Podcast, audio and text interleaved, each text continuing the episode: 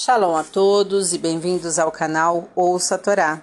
Vamos à sexta aliada para Shamishpatim, que está no livro Shemot, capítulo 23, versículo 20 ao 25. Baruch Adonai, Eloheinu melech haolam, asher barabanu mikol hamim venatan lanuit toratô, Baruch Adonai noten hatorá. Amém. E disse Deus, eis que envio um anjo diante de ti para guardar-te no caminho, para levar-te ao lugar que aprontei. Cuida-te diante dele e escuta a sua voz.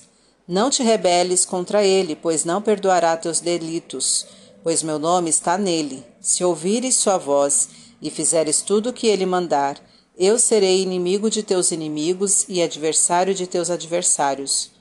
Quando meu anjo for diante de ti e te levar ao Emoreu, ao Iteu, ao Perizeu, ao Cananeu, ao Iveu e ao Jebuseu, eu os destruirei. Não te prostrarás a seus deuses e não os servirás, e não procederás como eles, mas sim os destruirás e quebrarás suas colunas de idolatria, e servirás ao nome teu Deus, e ele abençoará o teu pão e a tua água, e tirará toda doença de ti. Baruch atah Adonai, Eloheinu melech haolam, asher natan lanu toratot toratemet v'ra'eu lanatah betorreino, Baruch atah Adonai, noten hatorá. Amém. Deus poderia executar todas as tarefas sozinhos, visto ser onipotente e, portanto, e, portanto incansável. No entanto, ele nomeia anjos para cumprirem missões específicas. É para dar-lhes a chance de evoluir mesmo que saibamos e possamos executar todas as tarefas de nosso dia a dia, devemos delegar atividades e responsabilidades a nossos subordinados e filhos para assim poderem aprender e, consequentemente, evoluir. O nome de alguém traduz sua personalidade, sua maneira de ser.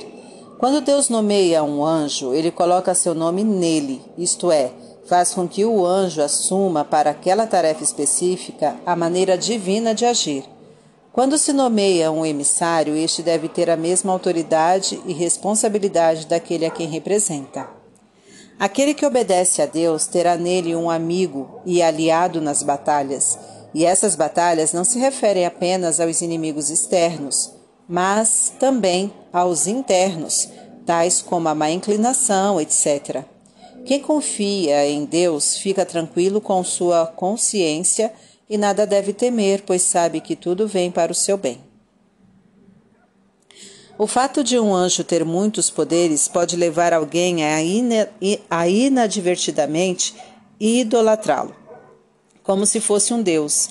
É a tendência de muitas pessoas acharem que, por ter feito milagres, uma entidade merece ser idolatrada. É preciso saber quem está por, por trás disso tudo: Deus. O pão representa o sustento, a água, o conhecimento, a doença, a incapacidade de levar adiante os projetos. Ao desejarmos servir a Deus, Ele nos propiciará as condições necessárias para tanto. Uma vida rica em recursos e conhecimentos para levar a cabo projetos para um mundo melhor. Para refletir, delegue a seus subordinados e filhos tarefas que os ajudarão a evoluir. Ao nomear um representante, você estará lhe passando a sua autoridade, tornando-se responsável pelos atos dele. Não se esqueça de que por trás de todos os milagres está Deus, e é a Ele que você deve atribuir os benefícios deles decorrentes. Não idolatre intermediários. Para exercitar, converse com seu cônjuge, filhos, sobre as responsabilidades de cada um. Combinem como agir caso haja uma falha na execução das respectivas atividades. Compartilhe conosco essa experiência. Tá gostando do conteúdo do canal? Então curta, comenta, compartilha. Se ainda não é inscrito, se inscreve, ativa o sininho e fique por dentro de todas as novidades. Shalom a todos!